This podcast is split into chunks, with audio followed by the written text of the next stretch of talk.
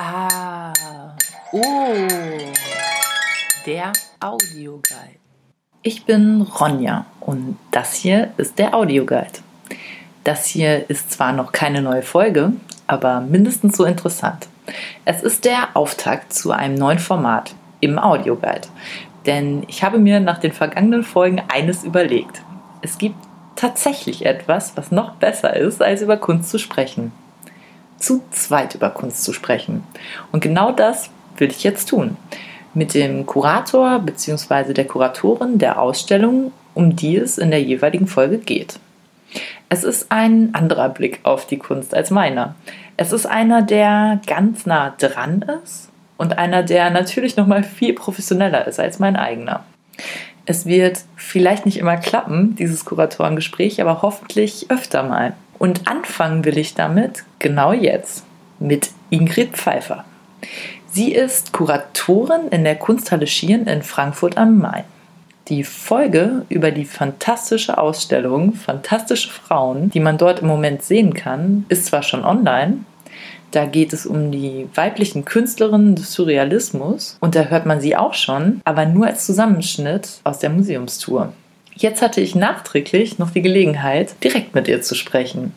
Wir haben in dieser Woche telefoniert und sie hat sich extra Zeit genommen, um meine Fragen zur Ausstellung zu beantworten. Ich freue mich sehr.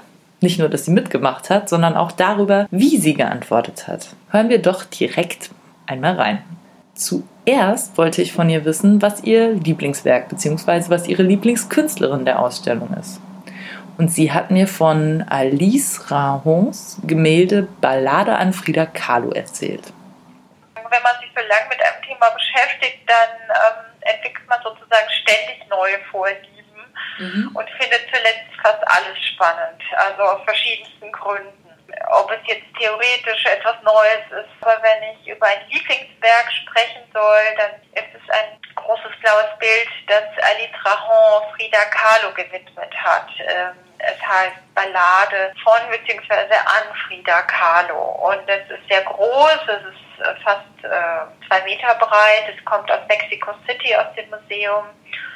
Und es zeigt so eine Art Traumpalast äh, mit einem Riesenrad, mit Tieren, man ahnt Katzen, Giraffen, Menschen. Und es bewegt sich so auf der Grenze zwischen Abstraktion und Figuration. Und es ist so ein Bild, das man sich stundenlang ansehen kann und man entdeckt immer noch was Neues. Es, ähm, es ist etwas zurückhaltender als die anderen, die so eine Geschichte erzählen, weil hier muss man sich sozusagen die Geschichte selbst dazu ausdenken. Deshalb würde ich sagen, am Ende ist das mein Lieblingsbild geworden. Dann wollte ich noch von ihr wissen, Warum soll ich mir die Ausstellung mit Werken, die in den 60er und 70er Jahren entstanden sind, eigentlich heute noch ansehen? Beziehungsweise wie aktuell ist die Ausstellung heute? Der Surrealismus gilt ja allgemein als etwas, wie soll ich sagen, historisch, aber auch zum Teil frauenfeindlich. Äh, man weiß, dass äh, so Männer waren, die hauptsächlich Frauen gemalt und fotografiert haben Frau war oft Modell und äh, ja, sozusagen Projektionsfläche für Männerfantasien, kann man so knapp sagen. Aber was die Ausstellung eben zeigt, ist das riesige Netzwerk und wie viele Namen weltweit eben von Künstlerinnen es gegeben hat. Aus meiner Sicht ist es die Bewegung der Moderne gewesen, die, die sogar die meisten Frauen auf ihren Listen hatten, also in Ausstellungen, Publikationen, Zeitschriften Sie hatten, wenn man es statistisch betrachtet, die meisten Möglichkeiten, etwas zu machen und äh, auszustellen in New York oder London oder überall. Und ich habe sehr viel gelernt, als ich mich mit dieser Ausstellung beschäftigt habe. Und dazu zählt eben die Fortschrittlichkeit des Realismus. Zum Beispiel eine Künstlerin wie Leonora Carrington, die in Mexiko gelebt hat, in deren Werk findet sich so eine Art traumhafte Welt, in der Tiere und Menschen so friedlich miteinander leben. Und äh, sie kritisiert damals schon die Zerstörung der Natur und ähm, den Verlust an Fantasie, also dieses rein ist ein pragmatische Denken, das auch heute dazu führt, dass wir sozusagen ja unser kreatives Selbst auch vergessen. Also alles ist nur noch auf Geld verdienen, auf äh, irgendwelche Befriedigung von Grundbedürfnissen ausgerichtet. Aber es gibt ja noch eine andere Seite. Und ähm, Merit Oppenheim hat so schön gesagt, es sind die Künstler, die träumen für die Gesellschaft. Und wir alle sollten mehr träumen.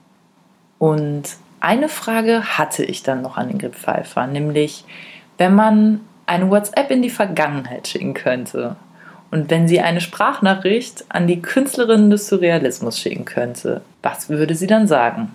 Und Ingrid Pfeiffer hat auf diese Frage mit einem Wunsch geantwortet, nämlich mit diesem. Also ich wäre gern damals in Mexiko dabei gewesen, als Frida Kahlo befreundet war in, in diesem Kreis mit Carrington, mit Remedios Baro, mit Alice Rahon, mit Bridget Titchener und so, also die wirklich, ähm, wie das so war, in einem Land zu leben, was so voller Tradition war und dann aus Paris zu kommen und äh, ja, die waren alle so unglaublich mutig und ich würde sie wirklich fragen, wie sie das geschafft haben in der damaligen Zeit, ja, zu überleben und so einem ganz fremden Land. Also ich war selber zweimal in Mexico City und kann es auch sehr empfehlen. Dieser Mix aus Kultur, Mythen, aztekischen Maya-Traditionen, heutigem Leben, tollem Essen. Mhm. Also die Künstlerin hätte ich gerne damals mal so als Mäuschen betrachtet, äh, was sie für ein Leben geführt haben. Es muss sehr interessant gewesen sein. Und dann habe ich mich mit Ingrid Pfeiffer noch über ihre Arbeit als Kuratorin unterhalten. Und da sagte sie etwas ganz Interessantes, nämlich dass sie hofft, dass sie in Zukunft eine Ausstellung wie die Fantastischen Frauen nicht mehr machen muss. Warum nicht? Wo sie doch so toll ist? Auch das hören wir uns jetzt noch an. Also ich würde mir halt wünschen, dass ähm, in der Zukunft es nicht mehr nötig ist, solche Ausstellungen zu machen, äh, dass es Surrealismus-Ausstellungen gibt, große Überblicksausstellungen mit Männern und Frauen, wo sie ganz selbstverständlich einbezogen werden. Ähm, leider habe ich noch keine solche Ausstellung gesehen. Also noch vor wenigen Jahren war in Düsseldorf eine Ausstellung, da war fast keine einzige Frau dabei, dafür ganz viel von Picasso, der eigentlich im engeren Sinne auch kein Surrealist war. Also ähm, ich würde mir sehr so einen Perspektivwechsel wünschen, dass die Namen sich äh, einbrennen in dem Bewusstsein, nicht nur des Publikums, sondern auch so der Kollegen, der Forscher an der Universität. Ja, dass ich solche Ausstellungen einfach nicht mehr machen muss und äh, dass sie rauskommen aus ihrem Künstlerin-Ghetto.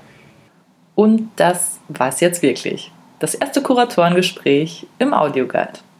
Ich sage Danke an die fantastische Ingrid Pfeiffer, Kuratorin der Ausstellung Fantastische Frauen in der Kunsthalle Schieren in Frankfurt am Main. Sehen kann man die noch bis zum 5. Juli und ich kann sagen, das lohnt sich. Und natürlich sage ich noch, bis dann.